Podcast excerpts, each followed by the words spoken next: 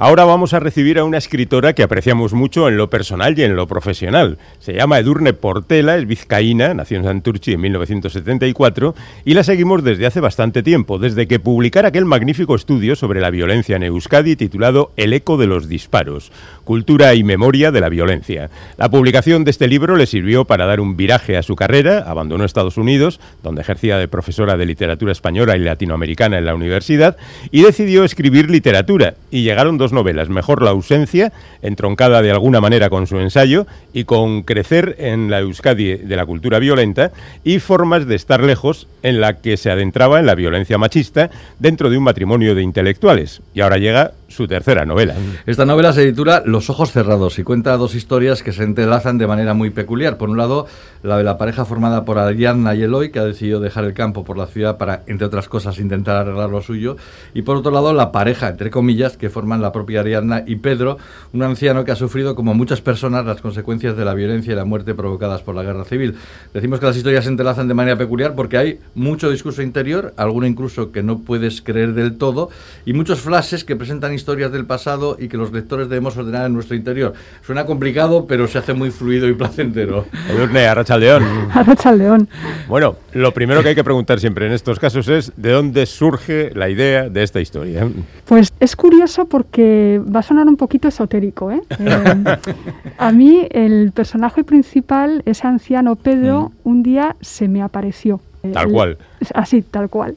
Eh, se me apareció en mi interior, en mi imaginación. Y era eso, un anciano pues, eh, con un aspecto peculiar, que llevaba unas muletas extrañas que le, llevaban, le llegaban casi a las orejas, que hablaba con una especie de lenguaje roto, que no sabía Ah. muy bien qué quería decir.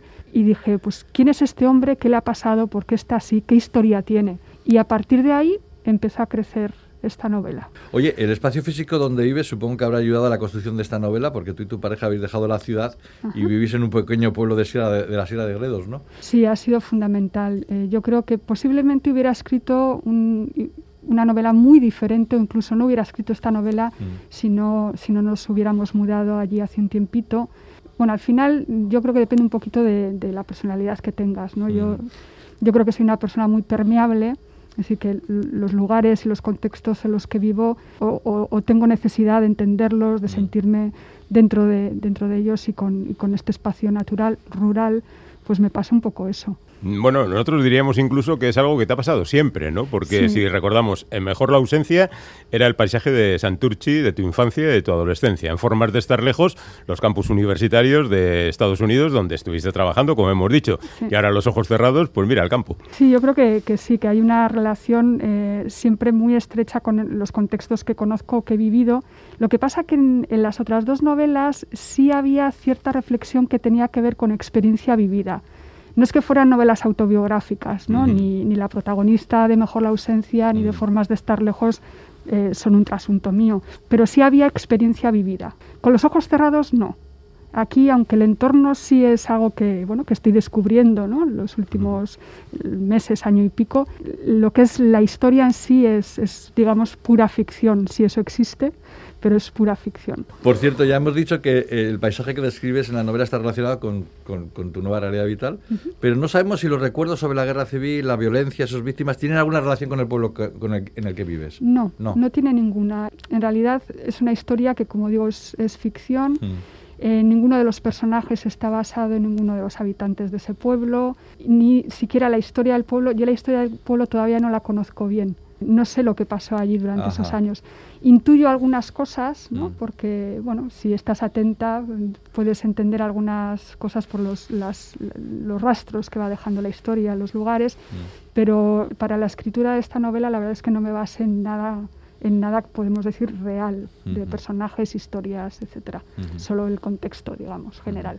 Bueno, siempre tienes ahí un poco la memoria colectiva, ¿no? Eso sí. Pero la, la memoria de particular de las gentes está desapareciendo prácticamente porque ya queda muy poca gente que vivió la guerra civil y en todo caso la vivió de muy niño. Sí. Entonces, eh, no sé si estamos deberíamos apresurarnos a acumular lo más posible de esa memoria histórica, ¿no? Yo creo que sí, ¿no? Porque ya, como bien dices, Félix, esa generación está desapareciendo.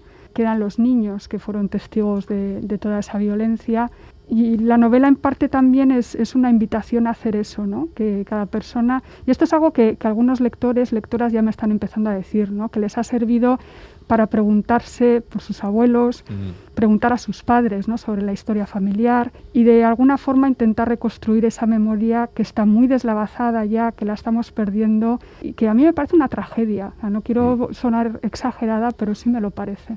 Oye, hablas mucho en la novela de odio y venganza, ¿no? Que, no es lo mismo. a ver, explícanos un poco. Claro, estos conceptos son muy peligrosos. Claro, cuando pensamos en la venganza, normalmente pensamos en negativo y claro, con, un motivo, ¿no? La venganza nunca puede ser buena. El problema es a qué llamamos venganza. A veces cuando se, se responde con, con, una forma de violencia, se responde a una violencia mucho mayor. Entonces decimos, vale, es venganza, pero ¿de dónde viene esa violencia? ¿De dónde viene esa rabia? ¿De dónde viene ese intento a veces de reparación de mm. una injusticia? Mm. Y ahí también toda la idea de justicia frente a ley, ¿no? Mm. ¿Qué es justo? ¿Qué actitudes son, son justas o injustas? Y cómo se amparan o no en la ley que tenemos. Porque algo, o sea, porque algo se castigue por la ley significa que ese castigo es justo Aquí nos, bueno, nos metemos en conceptos muy complicados, pero sí es, es, algo que la novela yo quería, quería explorar, ¿no?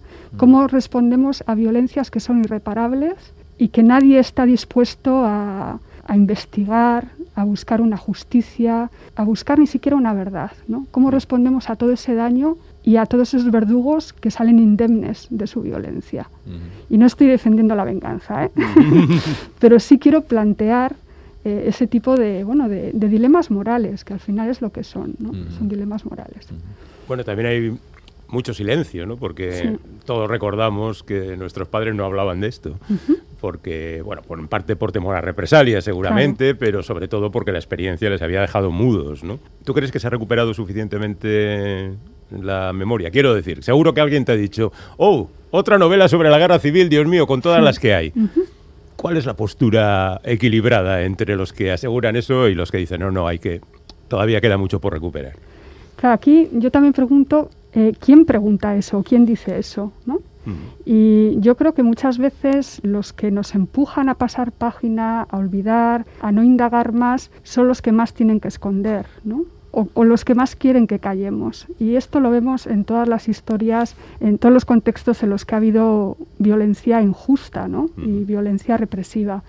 Entonces yo pienso que si siguen quedando miles y miles y miles de familias que todavía no han encontrado a sus desaparecidos. Estamos hablando de un país en los que hay, se calcula que hay más de 100.000 desaparecidos todavía. Si todas esas familias no han tenido ni siquiera un proceso de verdad, yo creo que esa memoria hay que seguir manteniéndola viva.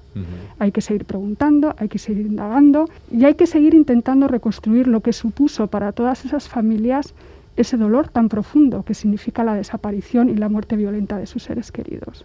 Esa es, vamos, mi postura inamovible, diría, porque, porque creo que hay una injusticia radical en todo esto, ¿no? Y en, este discurso tan machacón de, eh, de decir, no, esto ya eh, pasamos página, han pasado demasiados años. Sí, esto pertenece a la historia, como dicen algunos. Sí, a la historia de algunos. Claro, claro, ese es el problema, que los silencios distorsionan la historia verdadera. Sí, así es, ¿no? Entonces, siempre que, que, el silencio, y normalmente lo es así, ¿no? Siempre que el silencio es impuesto, que el olvido es por decreto, no por voluntad de las sociedades, sino por decreto, ahí estamos ante, bueno, ante una injusticia y ante un uso mentiroso de la historia. Oye, ¿has llegado a alguna conclusión, porque también de esto hablas en el libro, de por qué algunas personas normales se transforman en salvajes violentos según qué momentos y luego se transforman en personas amorosas en otras, incluso con algunos a los que han afectado sus hechos violentos?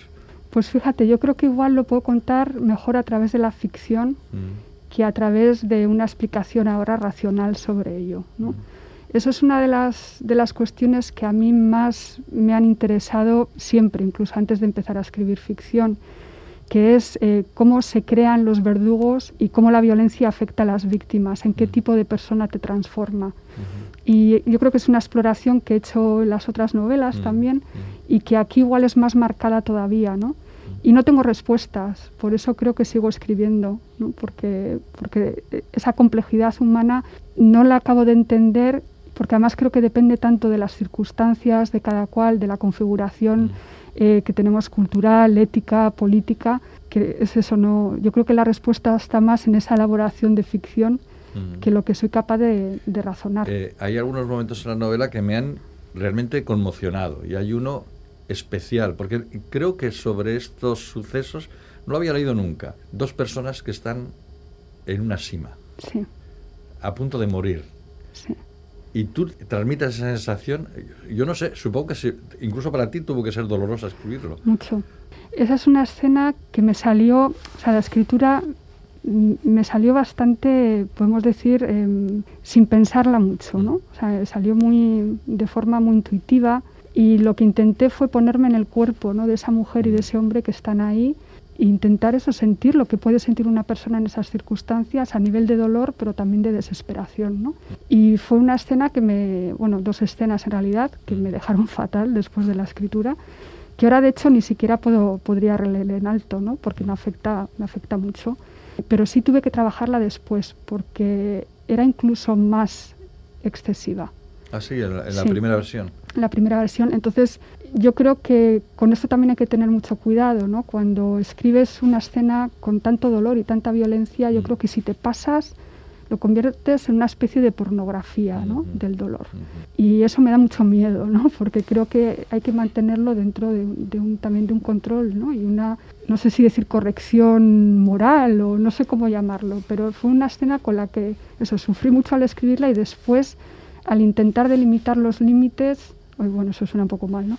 De poner los, poner los límites de lo que yo quería que como tú, mm. o sea, tú como lector llegaras a sentir. ¿no? Habrá que hablar un poco de la estructura, porque hemos tirado la piedra al comienzo y la hemos dejado ahí. Eh, eh, decíamos antes que era una especie de puzzle que el lector tiene que ir montando, que no es problema para el lector, pero igual ha sido problema para ti ir haciendo así la novela. Sí, yo me volví chimino. de hecho, un día saqué una fotografía de la mesa de trabajo llena de esquemas, porque, claro, yo quería que para, para el lector la, lectura fuera un disfrute, ¿no? O sea, que a mí me gusta que seáis activos, ¿no? Cuando leéis, pero al mismo tiempo que no suponga una dificultad eh, añadida. O... Y claro, lograr eso, eh, si hubiera estructurado la novela desde el principio, posiblemente hubiera sido más fácil para mí, ¿no? Pero yo no trabajo así, yo me dejo llevar mucho por el momento de la escritura, también por la intuición, por cómo se va desarrollando la historia, y es casi al final cuando empiezo a hacer el, el puzzle y, me tengo que asegurar de que todo funciona. Entonces, claro, con esto se me fue de las manos, porque entre las voces, los cambios temporales y demás, llegó un momento en el que, en el que tuve que parar y decir, a ver, esto se va a entender. Y sí, fue, fue un trabajo arduo, pero al mismo tiempo muy bonito porque nunca había escrito nada con esta complejidad y me di cuenta que ahí estaba aprendiendo mucho y que, vamos, que tenía herramientas que no sabía que, que tenía. Y eso creo que para cualquier persona que escribe es, muy importante, ¿no? Ver que tienes también otros registros y otras capacidades a la hora de, configurar las Fíjate, y no hemos contado que, bueno, sí hemos dicho por encima de que aquí hay una borrota que encima todavía complica más eh, la situación. Y aquí hay gente que habla, mucha gente. Hablan hasta los lobos. Hablan hasta los lobos. que eso me ha gustado mucho. a mí también, porque, porque lo introduce en una, como una especie de situación mítica, ¿no? De fábula, ¿no? Es muy bonito, esa, esa parte me ha gustado. Pues a mí también, la verdad es que no sabía si iba a funcionar o no, no mm. sabía si iba a acabar en la novela. Em, estos cuentos, ¿no? Que tienen algo eso de mítico, de telúrico. Luego me di cuenta que tenía mucho sentido, ¿no? Porque, bueno, no vamos a, dar muchos detalles pero tiene relación con Pedro mm. y, su historia y cómo procesar, cómo contar cosas. ¿no? Mm. Entonces son esos cuentos en los que habla el lobo, habla la niebla, habla el viento, ¿no? Mm. y que a mí la verdad es que disfruté muchísimo escribiéndolos porque además yo creo que también, yo durante la escritura de esta novela tuve muy presente a mi padre. O sea, no, no tiene nada que ver con, con él la novela, pero sí muchas conversaciones que tuvimos durante el confinamiento en el que me hablaba de la niñez suya en un pueblo de, de Galicia, ¿no? de Navallos. Y yo me acordaba de los cuentos que me contaba de pequeña, que tenían que ver eso con lobos, con perderse en el monte. Entonces, aunque ellos no tengan nada que ver, yo creo que la voz de mi padre estaba por ahí resonando en, mm. en esa infancia en la que yo también él me contaba una historia, yo la magnificaba, ¿no? Y pues eso, disfrutaba mucho de, esos cuentos y, y claro, luego mi padre lo ha leído y me decía, hija, si yo esto no es lo que te he contado. Pero bueno, que esto es una novela. Pero claro, yo después, claro, se cambia completamente y aparece otra cosa, ¿no? Pero bueno, aún así yo creo que le ha gustado. bueno, Durne, este, alguien puede pensar que esto constituye un ciclo sobre la violencia, mm. ¿no? La violencia política, la violencia machista, la violencia guerra civil no sé si tienes intención de seguir por este camino o te estás replanteando otros. Pues es que yo, yo no lo concebí como, como una trilogía, ni un ciclo, ni nada, porque además como os he dicho, ¿no? cuando me pongo a escribir no sé muy bien dónde voy, como para planear una trilogía o, o, tetralogía o lo que sea. ¿no? Entonces, no sé, no sé qué será lo próximo, pero claro, es, es que estos son mis obsesiones, ¿no? Mm. cómo nos afecta la violencia, cómo nos transforma, cómo respondemos a ella. Así que yo no sé, me temo que, vais a tener violencia. Todavía, ¿no? Durante un Yo Creo, sí, porque es que no, nunca me quedo satisfecha, no en el sentido de la escritura, eso pues puedo estar más o menos contenta ¿no? con, con el producto que sale de ahí, pero no encuentro las respuestas. Entonces me da la sensación que tengo tendré que seguir indagando sobre ello y mi forma de hacerlo es la escritura. Los ojos cerrados, la nueva novela de Edurne Portela que podemos encontrar en Galaxia Gutenberg. Pues nada, Edurne, muchas gracias por estar con nosotros y suerte para el futuro. Gracias. Hasta la próxima. Hasta luego.